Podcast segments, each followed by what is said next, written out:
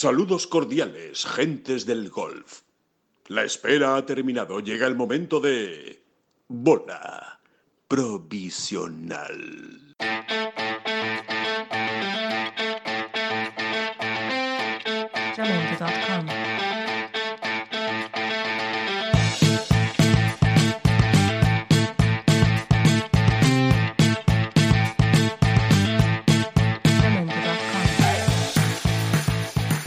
Hola, ¿qué tal? Muy buenas a todos. Bienvenidos a una nueva bola provisional. Aún, aún estamos paladeando ¿eh? esa conversación de ayer miércoles. Eh, recuerden que esto se está grabando el jueves eh, 2 de julio. Bueno, pues ayer miércoles 1 de julio tuvimos a José María Olazábal con nosotros y la verdad es que disfrutamos como enanos eh, con las anécdotas, las historias, las reflexiones, lo que nos contó Olazábal, lo que aprendimos también incluso de diseño de campos y, y de cómo, cómo pergeñó ¿no? ese, ese campo del Qatar Masters donde ganó Jorge Campillo este año. En definitiva, yo creo que una hora magnífica de golf con la compañía extraordinaria también de María Cacia López Bachiller y que nosotros desde luego la disfrutamos muchísimo y espero que ustedes también la hayan disfrutado. Y si todavía no han pinchado en ese podcast, se los recomendamos, de verdad, se los recomendamos porque merece mucho la pena escuchar a, a Olazábal. Así que después de Olazábal volvemos, ese, ese capítulo especial, ¿no? De, de tener al gran maestro, pues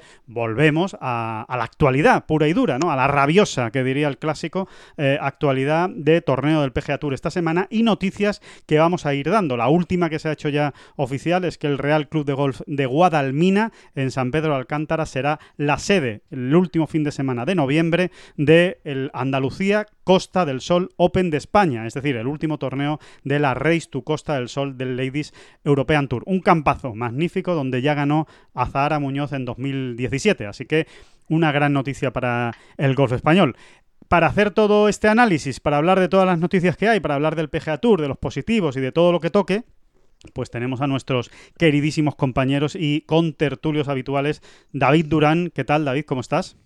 Muy bien, pues eso, todavía paladeando efectivamente el podcast ¿no? de ayer sí. de, con, con, José María Olazábal, que bueno, yo creo que batió todos los récords de duración.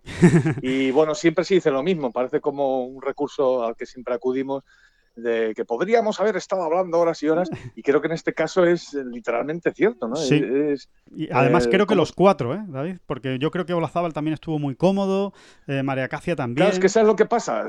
¿Sabéis lo que pasa? Que, que, que, que, que al final toca todos los palos y los toca todos muy bien, tiene muchas cosas que decir. Exacto. Diseño de campos, ni te cuento. Eh, su propia trayectoria, historia, ¿qué Uf, vamos a decir, no? Increíble.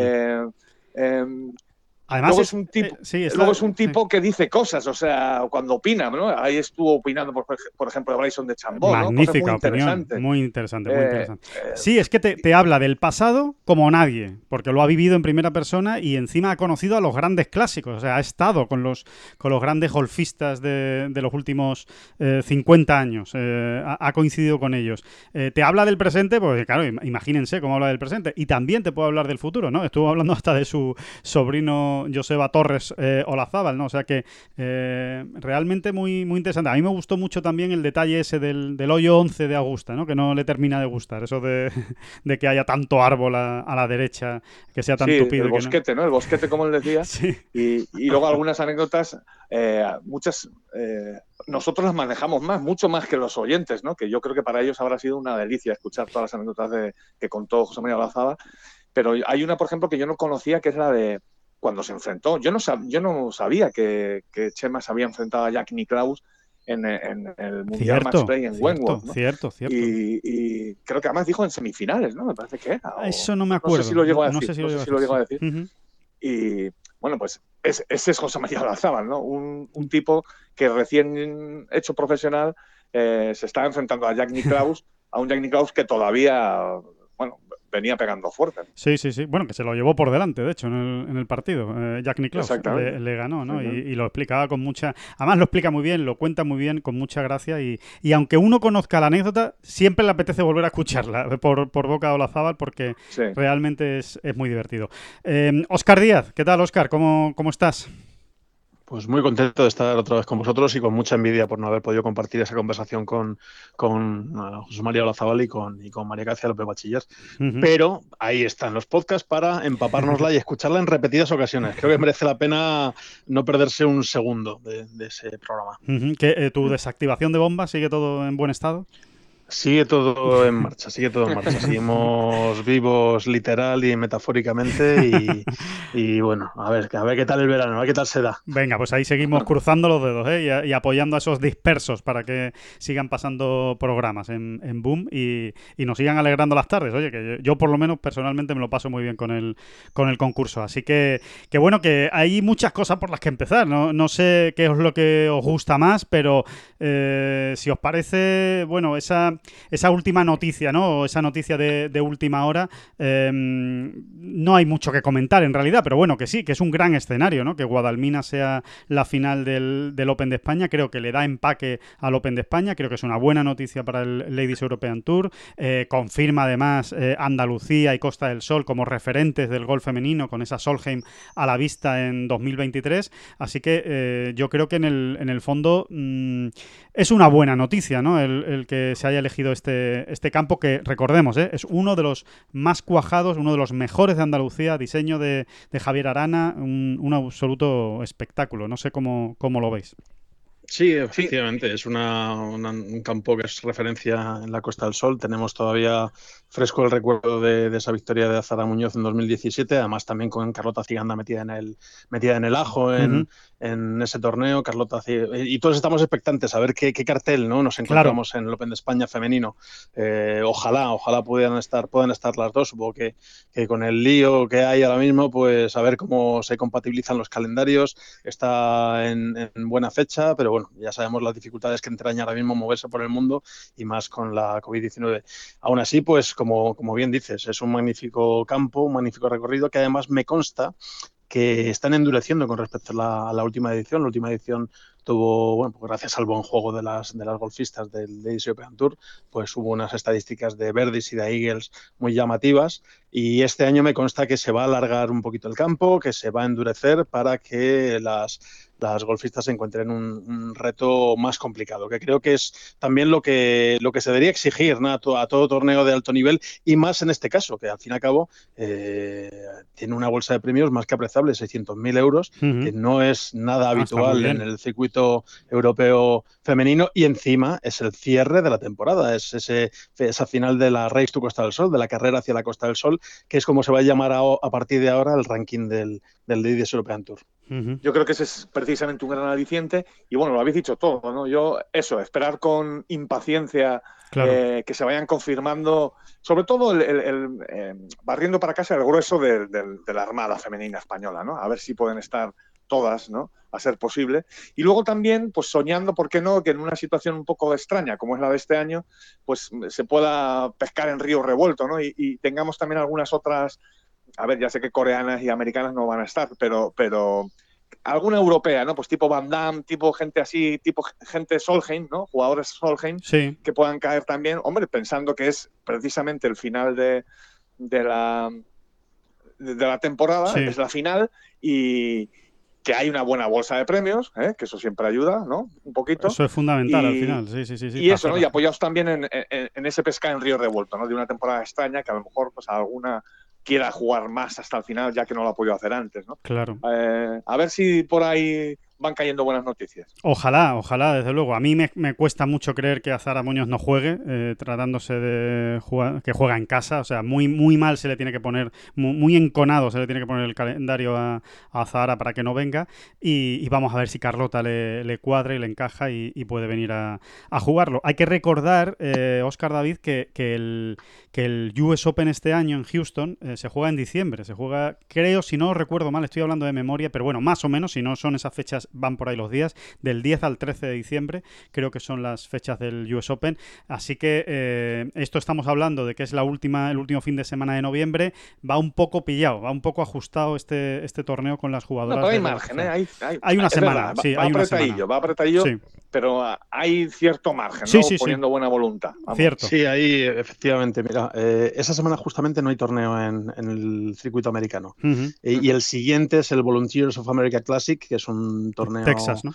En Tejano, efectivamente. Eh, hay algo de margen ¿eh? para que las jugadoras puedan estar aquí y puedan ir al, al, US Open.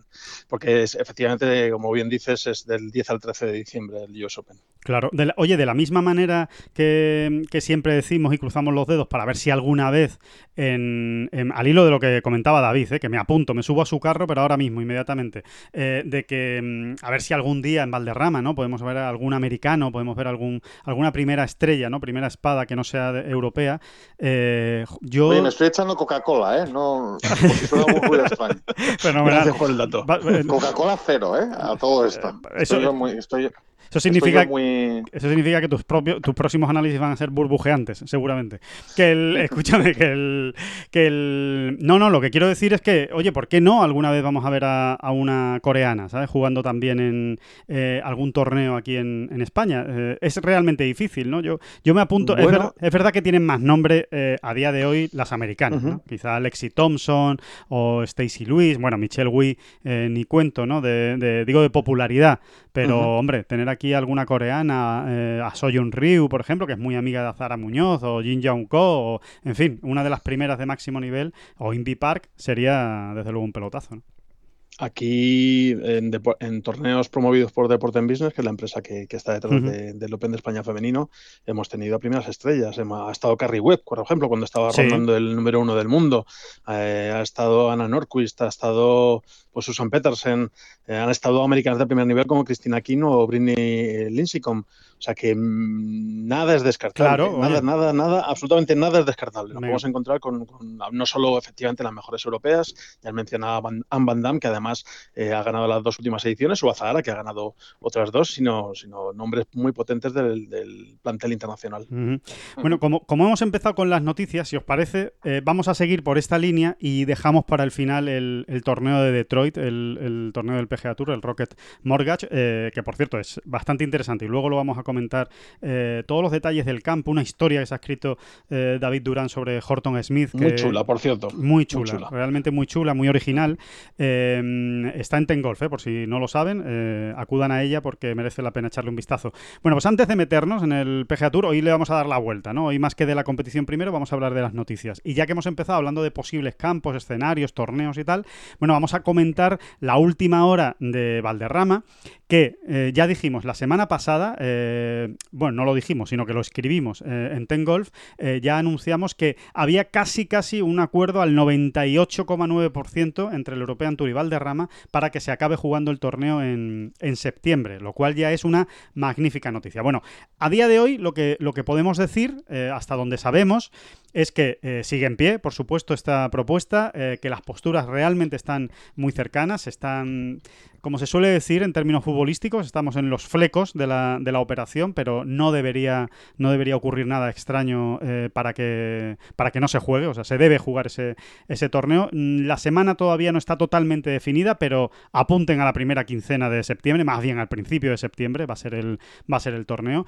Y... Eh, eh, por lo que hemos ido sabiendo, que, ya se irán conociendo más detalles y se lo iremos dando a conocer en, en Tengolf, la idea de, Valderrama es que sea un buen torneo. ¿eh? Dentro de que evidentemente la bolsa de premios se va a tener que, reducir, eh, la idea es que, por ejemplo, pueda ser superior a todos los torneos de la gira británica, lo cual, oye, pues no está nada mal. Ya solo el hecho de que tengamos torneo me parece que es una magnífica noticia, ¿verdad?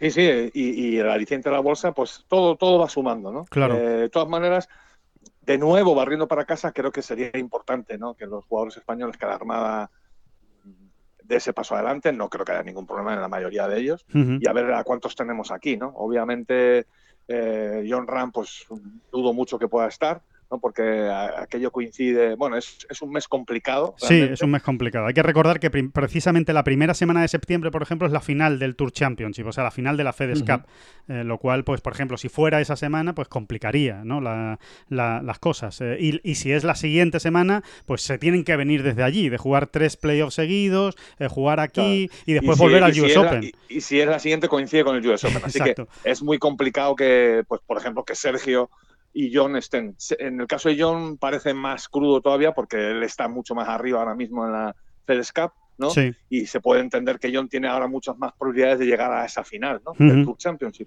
por ejemplo, ¿no? Sí, sí, sí, totalmente. Aparte del Eh, vínculo ¿no? que tiene Sergio con el torneo, ¿no? que, es, que es mucho más especial, ¿no? Está su fundación metida. Exactamente. A- al margen de eso, bueno, ayer bromeábamos con Olazábal, ¿no? Si Olazábal no está es para pegarnos todos un tiro, por ejemplo, ¿no? sí, sí, sin ninguna duda. Olazábal tiene que estar y seguro, seguro que, Y eso que el año que- pasado dijo que, que solo estaría si él se encontraba en condiciones ¿no? de, de jugar y se veía bien. Pero vamos, ya sabes que, que Olazábal siempre, pues bueno, su- su- pese a lo grande que es, eh, la- su modestia no es impostada. O sea, él tiene muy claro cuál es su eh, lugar en todo momento y aunque todos deseamos que esté allí, la verdad. No, fíjate si, fíjate A- si es modesto. Ayer entre, sí. bromas, ayer entre bromas y veras, él no lo descartó. Así Sí, que, es- que bueno, oye, sí, sí, que, sí. no- que no es poca cosa, porque. Olazábal para esas cosas es, para esas cosas es serio, ¿sabes? Te quiero decir, Sí, sí, si sí. él tuviese ya clarísimo a día de hoy que no va a jugar en Valderrama, pues Sí, se lo dice y. Santas Pascuas, ¿no? Pero bueno, el hecho de que no cerrara la puerta y de que él tenga pues ganas, ¿no? De, de- de reencontrarse y de incluso de podría ser hasta su primer torneo, ¿no? Después de, Sí, de- de sí, todo sí. el lío. Será casi seguro, ¿eh? será casi Pandémico, seguro. ¿no? Sí, sí, sí. Entonces, bueno, pues eh, son alicientes que, que conviene apuntar. No Yo- sé si al final incluso el, esto ya es una cosecha propia, ¿eh? no sé si al final incluso tendría sentido que el circuito europeo eh, buscase una gira ibérica, ¿no? Eh, Quizá por delante o por detrás se podrían dar Sí, el, más bien por detrás el Portugal Masters, por ejemplo. tiene todo el sentido. Que tampoco tiene ahora mismo ubicación. No sé si en Portugal están muy. eh, van a poner mucho afán en que se dispute, porque ya has comentado antes, ya habéis comentado antes eso, ¿no? Que hay muchos torneos que se están echando para atrás. Eh, pero bueno, vamos a ver, quizá podría haber ahí una interesante gira ibérica. Sí, sí, sí. Oye, en cuanto a la bolsa de premios, eh, una maldad, ¿no? Una maldad que nos contaban el otro día, David, eh, y, que, y que, bueno, que es una maldad, pero que no deja de ser información y que también tiene su, su sentido, ¿no? Eh, hay que recordar que en los torneos del circuito europeo, ¿no? Aparte, por supuesto, de- del impacto económico que ha supuesto la, la- la pandemia, ¿no? Eh, eh, hay, que, recordar que todos están reduciendo las, las bolsas de premios, ¿no? Lo acabamos de comentar con, con Valderrama, que seguramente, eh, bueno, seguramente no seguro, ¿no? no va a estar en los 3 millones del año pasado, ni, ni mucho menos, ni en dos y medio, ni en dos, eh, seguramente. Y, por ejemplo, el British Masters, que es un torneo de 3, 3, 4 millones de los últimos años, pues se va a quedar en 1.250.000. Bueno, para que todos entendamos por qué también esta, esta, esta bajada de, de- de la bolsa de premios, yo creo que había un matiz interesante, ¿no? Que nos soplaban eh, el otro día, eh, no vamos a decir quién, no vamos a decir, vamos a decir la maldad, pero no el, el malvado, que precisamente a partir del millón y medio de, de euros... eh, Oye, per- perdón, perdón el paréntesis. Yo me echo Coca-Cola, pero Oscar se está eh, Oscar acaba de abrir un paquete de cacahuete. ¿no? abriendo un fosquitos, un Un, fosquitos, algo así. 7-up, un 7-up, ya lo he soltado. es que tenía que quitar un plastiquito y, joder, se resistía. Joder, os veo, os veo Perdón, un, perdón. os veo un gaseoso Perdón, extraordinario. perdón por el oye. paréntesis. nada, Sigue, nada. sigue. No, no, eh, decía que hay, que hay que recordar que en el circuito europeo, eh, en los torneos donde la bolsa de premios es de un millón y medio hacia arriba, eh, al ganador se le dan dos años de exención en el circuito europeo. Mientras que si la bolsa de premios es de un millón y- de menos de un millón y medio, es decir, de un millón cuatrocientos noventa y nueve mil hacia abajo, eh, la, la exención es solo del año en curso. Con lo cual, eh, tampoco le interesa demasiado al European Tour, eh, entre comillas, como es lógico, que haya muchos ganadores nuevos este año de más de un millón y medio, que le tengas que dar dos años de exención y que el año que viene te veas con realmente un problema para encajar las piezas y sobre todo para darle oportunidad a los, a los jugadores que vienen de, de la escuela, ¿no? Con lo cual, quizá por eso se entiende que, que- el British Masters se haya quedado en un millón doscientos cincuenta mil euros, ¿no? Que es una cifra como muy rara, ¿no? O sea, ¿por qué no es un millón y medio ya directamente? Bueno, pues pueden buscar por ahí una, una explicación, ¿no? De, de que le interese al European Tour para no llenar las categorías y perjudicar pues a, a los jugadores de la escuela, por ejemplo, de, este año que ya han estado eh, suficientemente perjudicados. Sí, el asunto es eso. No, no sé si alguien se ha puesto a hacer cálculos estadísticos de cuántos jugadores nuevos ganan torneos de esa, de esa índole con un field completo en los años anteriores. A lo mejor han visto que efectivamente cada año son 5, 6, 8, 10 jugadores eh, que ocuparían plaza, por decirlo de algún modo. Em, luego, por otro lado, claro, el que tiende a pensar mal, eh, que alguno habrá, como a mí que se me ha ocurrido, eh, pues, o como yo que se me ha ocurrido, es lo de, oye, pues encaja todo muy bien, ¿no? O sea, es un argumento más eh, con cierto peso o con bastante peso para que mm, haya más consenso. Y ahí lo dejo. O sea, para que no, mm, bueno, porque efectivamente los jugadores, si les dices, oye, ¿vas a competir por 3 millones o mm, te arriesgas a que haya una plaza menos disponible para los jugadores nuevos y tal igual? Pues a lo mejor prefieren competir por 3 millones. No lo sé, no lo sé. ¿eh? O sea, yo entiendo que es una situación eh, eh, aquí como como en otros muchos aspectos de, los torneos profesionales de, esta segunda mitad de año, pues hay que hacer muchos equilibrios. Y este es uno de ellos. Y la verdad es que a mí me parece razonable. Yo lo, lo principal es poner torneos sobre la mesa, eh, que los jugadores estén en disposición de, competir y luego pues intentar afinar los detalles lo mejor posible. Eh, este año va a ser un año atípico, yo creo que todos los jugadores lo tienen asumido y efectivamente, eh, pues lo suyo es recuperar ese ritmo de competición. Si hay unas ganancias razonables, pues estupendo. Y si no, pues el año que viene llegará con, los patrocinadores con más ganas y de, volver a invertir o de poner las cantidades que eh, tenían comprometidas para este año. Sí, es así, es así. yo creo que este año se trataba de salvar los derechos televisivos. Totalmente. Y, y, que, y, que, y que se tocase lo menos posible, ¿vale? Eh, pues por ejemplo en el entry list del año que viene, ¿no? Entonces tiene, sentido esa teoría. Sí, sí, sí, totalmente. Tiene todo el sentido, que, que realmente sea un paréntesis. Salvamos los derechos televisivos hasta donde los podemos salvar y, y, empezamos, digamos, y reseteamos ya, quitamos el, cerramos el paréntesis y, y, vamos a empezar ya como deberíamos haber empezado, digamos, en 2020, ¿no? Eh, Por cierto, noticia, noticia, sí, sí, noticia de ultimísima hora, que bueno, ya aprovecho que tenía el, correo abierto. Eh, Sunningdale, sede del Open Senior 2021. Bueno, a haber algo de movimiento después de la cancelación del Open Senior de este año y también del Open estándar, por decirlo de algún modo. El regular. Pues, pues eh, vuelve a un campo histórico de la de, y tan histórico. Islas, efectivamente. Qué maravilla, qué maravilla. Qué de, cosas han, han, pasado allí, ¿no? Y con, mucho, con algún os, cuento, os cuento una cosa. Os cuento una pequeña historieta sobre San del Por favor. minuto y medio. Por sí, sí, sí. y eh, tres minutos. Allí consiguió, lo que no me voy a acordar es del año, pero allí consiguió Álvaro Quirós su última clasificación, ¿no? Para, el, no, para el British. Para el British ah, para el British, perdón. Sí que es la fase final, eso es. Mm. Pues debió ser en 2014 o algo así. No me hagáis mucho caso, ¿eh? ¿Vale? Pero creo que sí, que fue en 2014. Y bueno, pues se hizo un vueltón y demás, y entonces me puse a sacar datos, datos, datos, y hay una vuelta famosísima de Bobby Jones, ¿eh? también en, una previa de British Open, porque es que por aquel entonces Bobby Jones tenía que jugar la previa, no nos lo perdamos. exacto, exacto. Eh, y, y era curiosísimo el paralelismo que se daba entre la vuelta aquella de Bobby Jones, que fue, pues, pongamos, en 1925, 26, 27, por ahí, ¿vale? y, y, la que se había dado 90 años después con Álvaro Quiroz. Me puse a medir, eh, eh, me puse pesado, pedí datos, pues no sé si al propio Álvaro, en general, removí un poquito ahí Roma con Santiago, y resulta que la, entre la tarjeta, o sea, entre la, las yardas que había jugado Bobby Jones, pues en 1927, pongamos, y las que había jugado Álvaro Quiroz había una diferencia de 5 yardas. Me parecía emocionante. Increíble. 5, 6, 7 yardas, 11, eh, ahí, incluso 2. Era prácticamente idénticos el campo que habían jugado eh, lo cual a día de hoy me, parece hasta emocionante, ¿no? Realmente era Ciencia ficción, parece ciencia ficción, de hecho. Exactamente, ¿no? Como un, campo puede aguantar de esa manera, entre comillas, el paso del tiempo y ser más o menos competitivo. Lógicamente ahora mucho menos, pero que tenía, tenía mucha gracia, ¿no? Eso solo puede pasar en, en el Reino Unido, claramente, ¿no? Que, que, se mantengan nos van a decir las tradiciones, ¿no?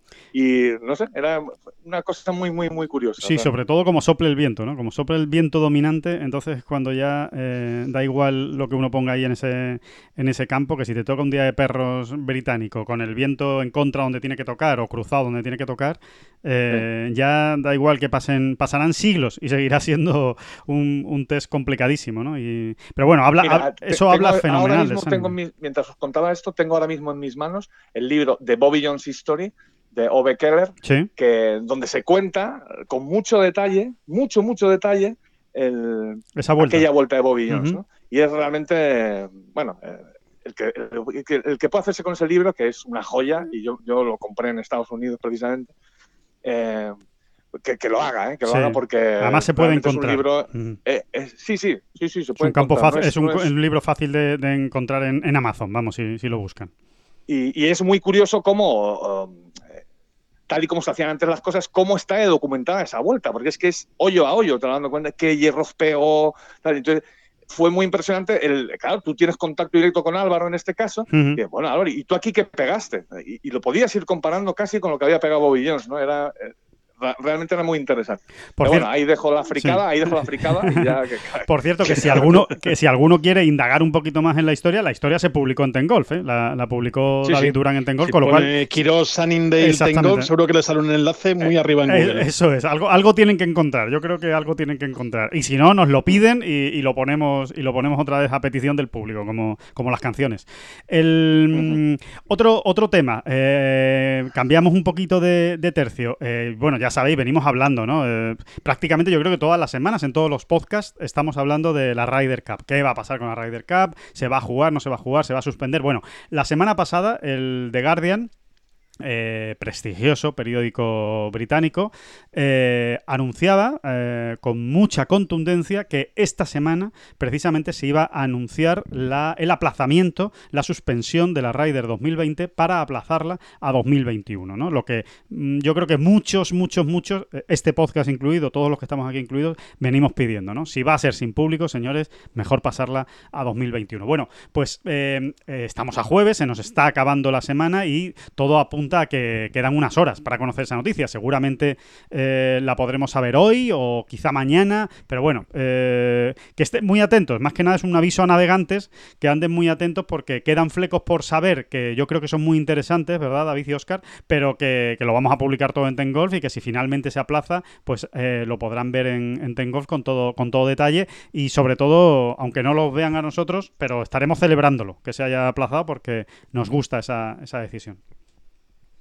Sin duda, sin duda. Yo creo que la Raiders sin público pues, es otro animal completamente diferente. O sea, es un gatito, no es un león, el león que queremos que ruja a la vez que, el público enfervorecido. Y eso que, eh, pues, para mirando desde el punto de vista estrictamente deportivo, a lo mejor nos habría beneficiado o, había, no voy a utilizar el plural este porque yo no juego. Pero bueno, eh, eh, efectivamente el equipo europeo, pues en Estados Unidos siempre lo pasa peor porque allí son bastante, bastante más deslenguados, ¿no? Y bastante más bulliciosos que, en el mal sentido que, en Europa. Eh, hay que ver, ahora lo importante es ver la cadena de acontecimientos, eh, el efecto bola de nieve. Eh, a ver si se queda ahí y a ver qué, piezas se mueven más en el calendario de los circuitos normales y también en las próximas ediciones de la Ryder y de la Solheim Cup. Exacto, sí, ese es el puzzle, ¿no, David? Sí, a ver, antes de nada, yo tengo una teoría muy particular sobre si realmente a quién beneficia, ¿no? a quién hubiese beneficiado el hecho de jugar sin público. Mi teoría, absolutamente eh, eh, absurda, probablemente, eh, es la siguiente. Yo creo que al final favorece. Recuerdo una, frase de John Ram que decía concretamente: es que al final te puedes encontrar con que realmente parece aquello como una exhibición. Allí sin público, saliendo una pareja de europeos, otra de americanos a jugar Em, acaba apareciendo como una exhibición. Yo creo que en ese sentido, eh, creo que Europa sigue a día de hoy sacando mucho partido de su de, la, de, cómo funciona en equipo y creo que... Eh, la parte emocional, ¿no, David? Por decirlo de alguna manera. Sí, sí. creo que Europa sigue manejando bien toda esa parte intangible y que a la que se le saca mucho partido cuando empiezan las dificultades. Y siempre hay algunas dificultades en una semana de Ryder Cup. Eh, Mm, que tienen mucho que ver también con, con, las emociones, el público, el ambiente, ¿no? Yo creo que al final, a, la hora de exhibirse, el equipo americano sin público le, concedo un, punto de ventaja. Fija, fijaos lo que os digo. Creo que ahí eh, influiría más, eh, tendría mucho más peso el talento individual. Eh, es a lo que quería llegar, que, me, he tardado tantísimo, pero es, a lo que quería llegar. Sin público influiría más el talento individual y, sin embargo las virtudes como equipo que, que siempre pone sobre la mesa Europa Mm, quizá no le valdrían tanto. Pero bueno, es una, no, eso, eh, teoría. sí, sí, no, pero es, una teoría. Eh, Le van más las exhibiciones a los americanos. Muy bien argumentada. resumirlo mucho, ¿no? Es una, resumirlo mucho. Sí, es una teoría muy bien argumentada, porque yo, yo estoy bastante de acuerdo. O sea, yo creo que. Eh, creo, de hecho, que alguna vez también lo hemos comentado ya aquí, ¿no? En esta bola provisional. Y es que cuanto. menos factores influyan en una competición, más sale y más aflora la calidad y el talento. Y es obvio que a día de hoy el equipo americano, hombre por hombre, uno a uno, tiene más calidad y tiene más talento y tiene más capacidad que el equipo europeo. O sea, eso solo hay que ver el ranking mundial para, para darse cuenta de ello, ¿no? Que, que es el mejor algodón que existe. Con lo cual, Hombre, si eliminas el público, eh, el público a mí me hace mucha gracia porque eh, creemos que no es que el público, o sea, al final nos acabamos creyendo también los tópicos que dicen, no es que el público nos ha llevado en volandas. Bueno, sí, hay, hay veces que el público te lleva en volandas, tu público te lleva en volandas y hay muchas veces que tu público te mete una presión espectacular, ¿eh? Y que cuando tú te ves Sí, allí sí. en el T del 1, eh, rodeado de gente que te está animando a ti, dices, joder, y yo ahora tengo que pegarle a la bola por todos estos.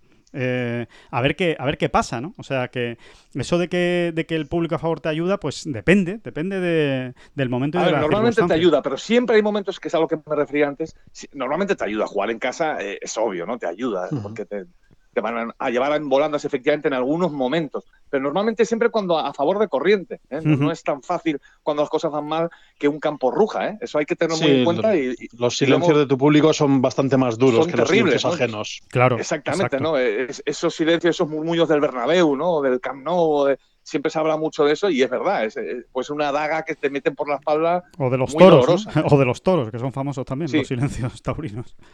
Exactamente. Y sobre todo en la dinámica de Ryder que traemos, donde Europa es hegemónica y, y Estados Unidos sufre más todos esos, esos momentos. O sea, tiene la piel más fina, digamos, porque en el momento de las dificultades lo pasa peor. O sea, realmente ya estamos otra vez con lo de siempre, ya se nos están montando la chepa a los europeos. ¿no? Sí. Pero bueno, oye, que esto no deja de ser unas disquisiciones aquí que estamos haciendo, Bueno, pues bueno, son más o menos interesantes. Exacto. También para frikis, también para frikis.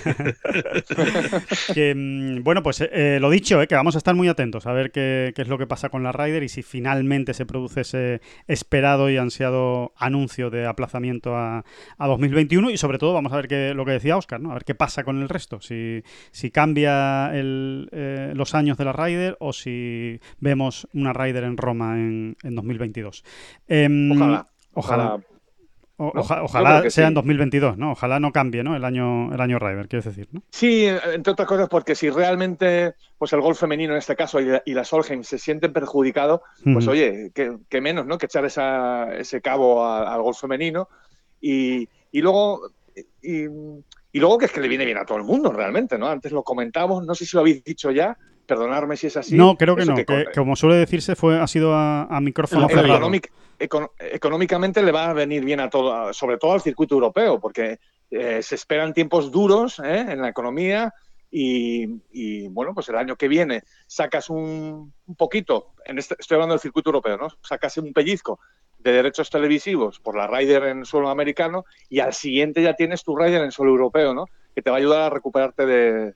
Dos Riders seguidas es un mana caído del cielo, eh, Exacto. hablando mal y pronto. Y en tiempos difíciles, pues nunca están de más. Sí, sí, sí. Nunca está de más. Viene muy bien para, para devolver algún que otro crédito que haya que, que haber pedido, seguramente, ¿no? Para, para, para tirar hacia Por adelante.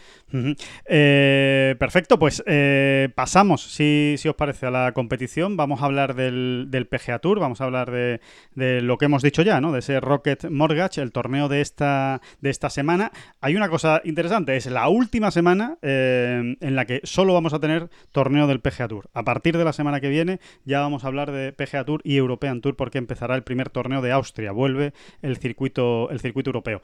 Así que eh, Rocket Mortgage. em, ¿Cómo nos emocionamos, eh, David Oscar? Porque parece que pega un pequeño bajón, ¿no? Eh, se nos han ido muchos eh, top ten mundiales de estas tres primeras citas que hemos tenido, que han sido magníficas, las tres, eh, tanto el Charles Schwab como el RCG Heritage como el Travelers.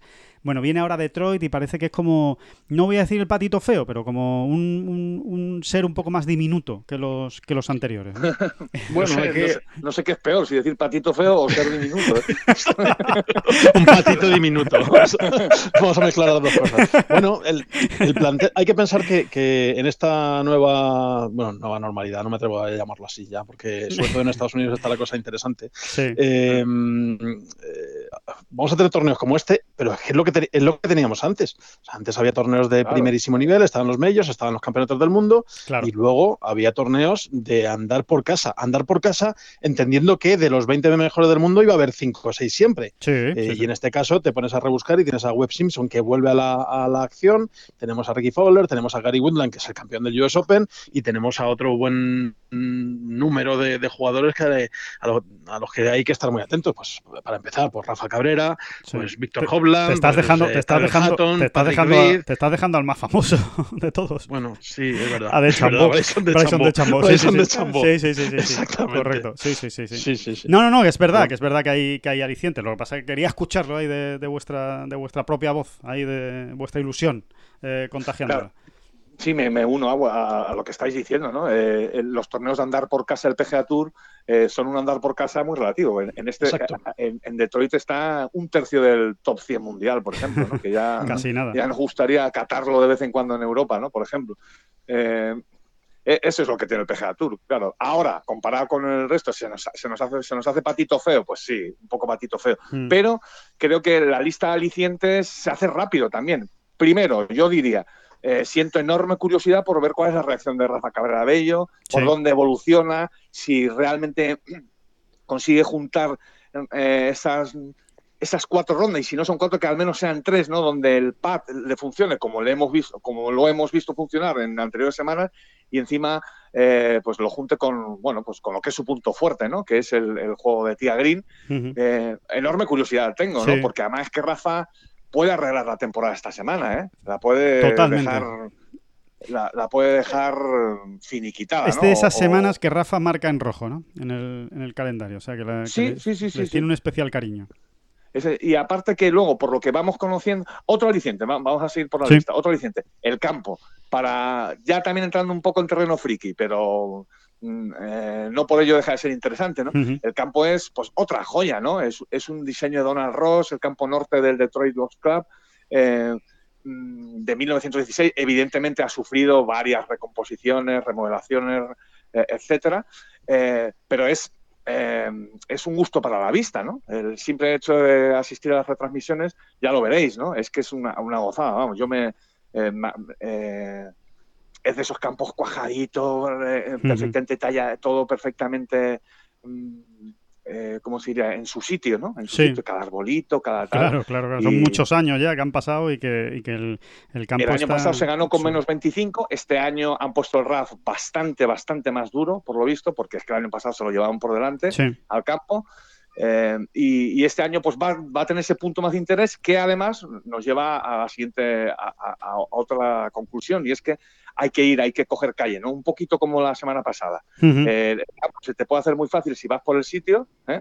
pero como te pongas a fallar, ya los líos pueden ser monumentales porque, insisto, el RAF lo han puesto este, este año bastante más denso y, que penaliza, vamos. Sí, y hay, hay...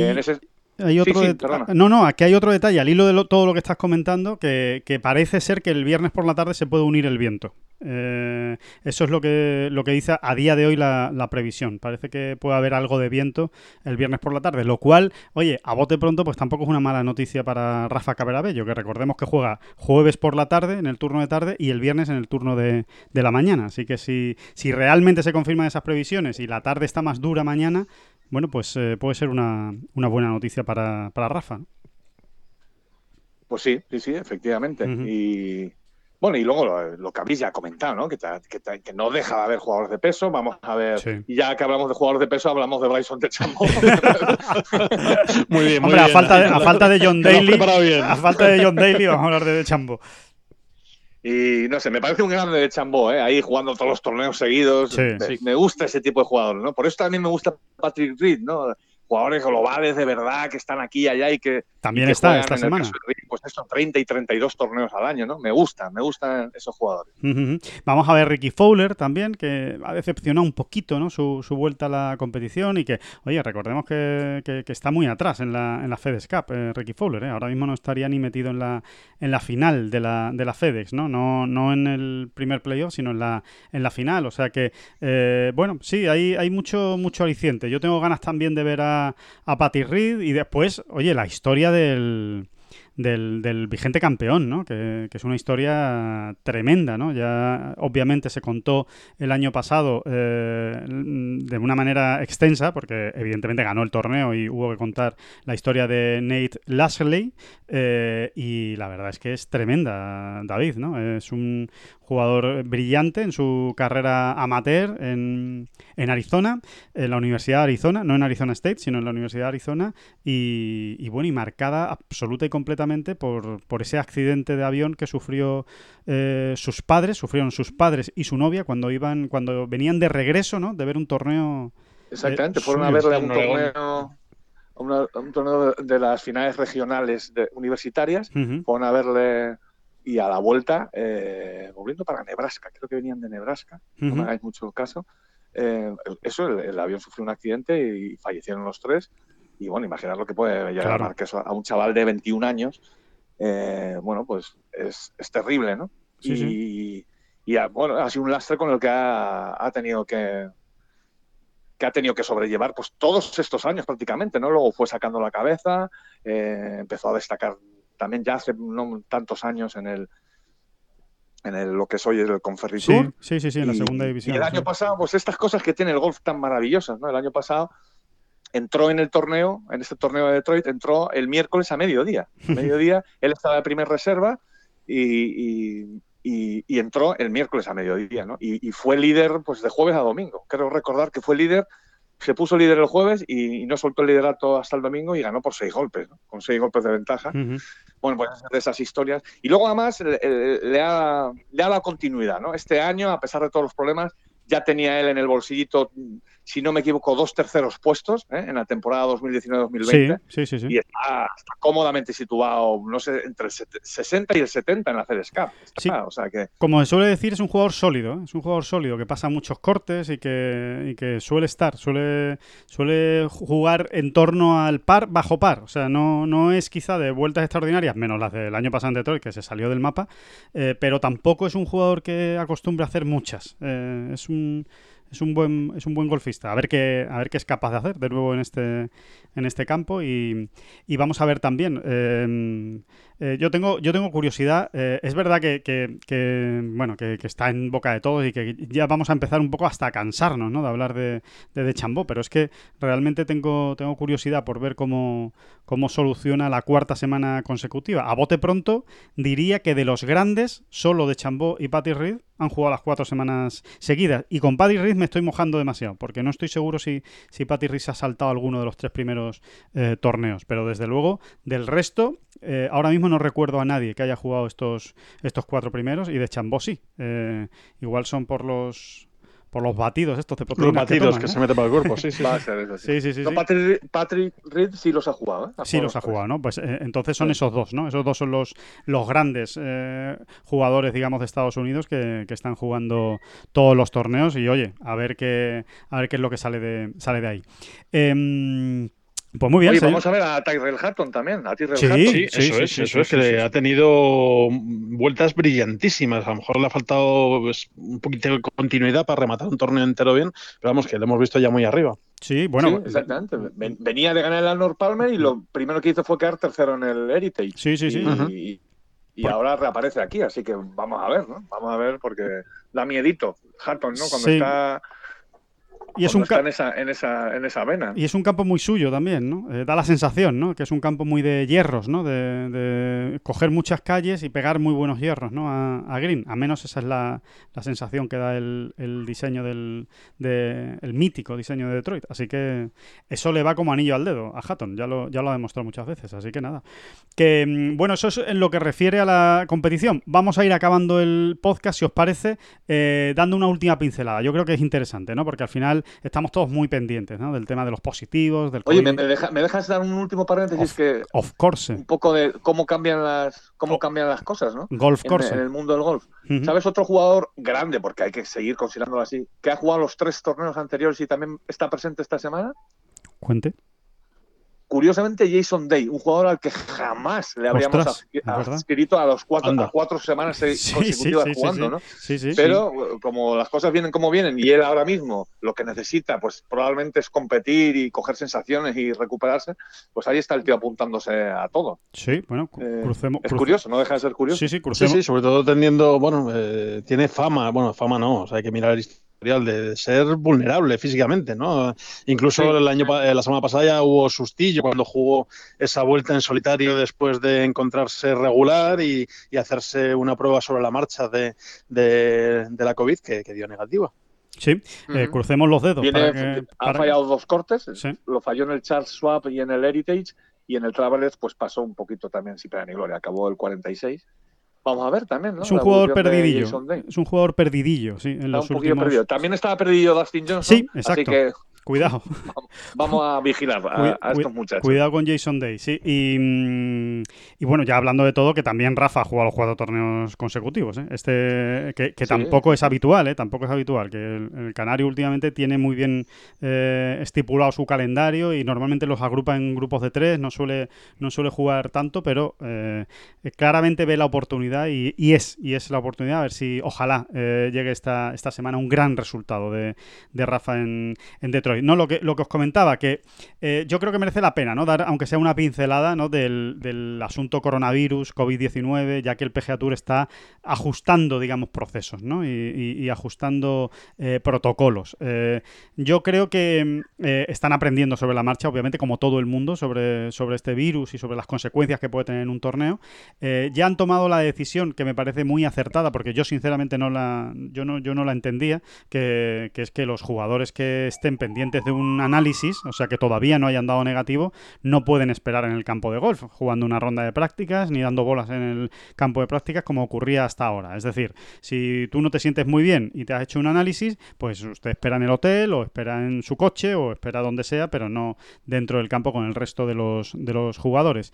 Y después, otra cosa que me parece muy interesante y que es, esa es, de última hora, es de, de, de, ayer por la noche, vamos, en Estados Unidos, que eh, se va a combatir en cierto modo los falsos positivos, es decir, eh, para no hacer una las remuneraciones que claro y para no hacer una faena tampoco tan grande, ¿no? Por ejemplo, Cameron Champ eh, dio positivo el lunes pasado en, en, el, en, el, control previo al Travelers, se tuvo que borrar obviamente del Travelers, pero después se ha hecho cuatro análisis más y ha dado todos negativos, está asintomático, da la sensación obviamente de que aquello fue un falso positivo, entonces en lugar de hacerles estar 14 días de aislamiento, que es lo que se le pedía en el protocolo, pues se les va a dejar jugar al torneo siguiente si dan tantos, esos cuatro eh, resultados negativos, pues eh, que se, va, se, va, se va a entender que eso es un falso positivo y que por lo tanto se puede reintegrar al juego, ¿no? Además, a Champ se le señaló, o lo señalamos incluso, dado que parece que no, no, cumplió con esa normativa de esperar fuera de las instalaciones de la Casa Club y de las instalaciones del campo a, ese resultado negativo. Y luego resulta pues, que, que, no era un, un, un, positivo real. Pero bueno, que, hizo mal, ¿eh? en cualquier caso, porque lo que tiene que hacer es esperar a, a obtener el resultado. Y bueno, ya sabemos que las pruebas supongo que todos los que la utilizan intentan que sean lo más eh, verosímiles posibles o lo más exactas, pero hay, hay, hay errores y no todas las pruebas ofrecen un 100% de, de fiabilidad.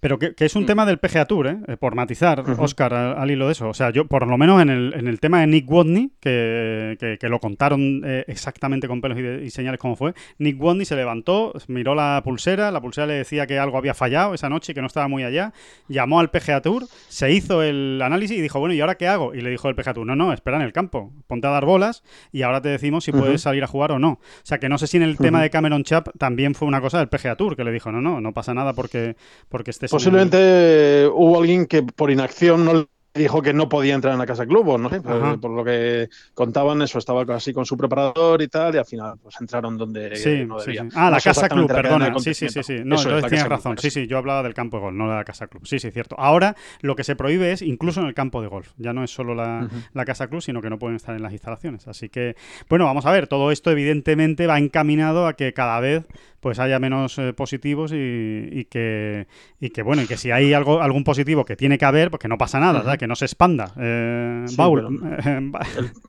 sí, sí. El panorama, la verdad, es que pinta regular. De hecho, ayer Estados Unidos registró el mayor número de positivos en un día, con más de 50.000.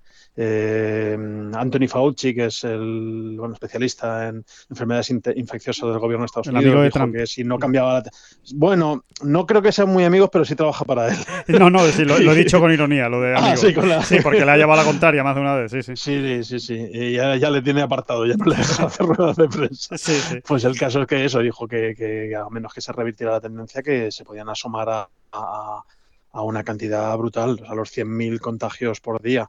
Es el único país que una vez que había, que había aplanado la curva o al menos había invertido la tendencia, ha vuelto a, recuperarla de manera flagrante eh, y contundente. Entonces, el panorama es muy complicado y sobre todo, como repasamos eh, hace dos programas, en estados muy, muy, muy golfistas.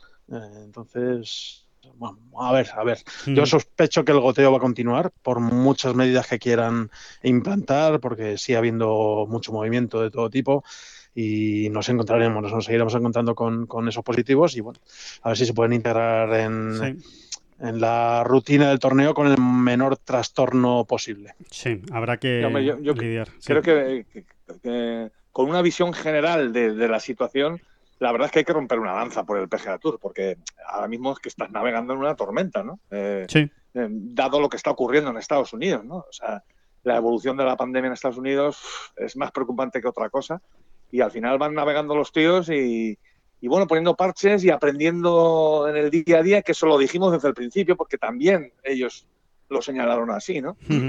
Que se establece un protocolo y luego hay que irlo retocando, puliendo, limando y añadiendo o quitando cosas, no más añadiendo que quitando. también tienen que ir aprendiendo todos los jugadores, también se ha comentado aquí, pues a, ser aún más conscientes, como tenemos que serlo todos, de, que al final, al final, al final, lo importante es la responsabilidad personal de cada uno, ¿no?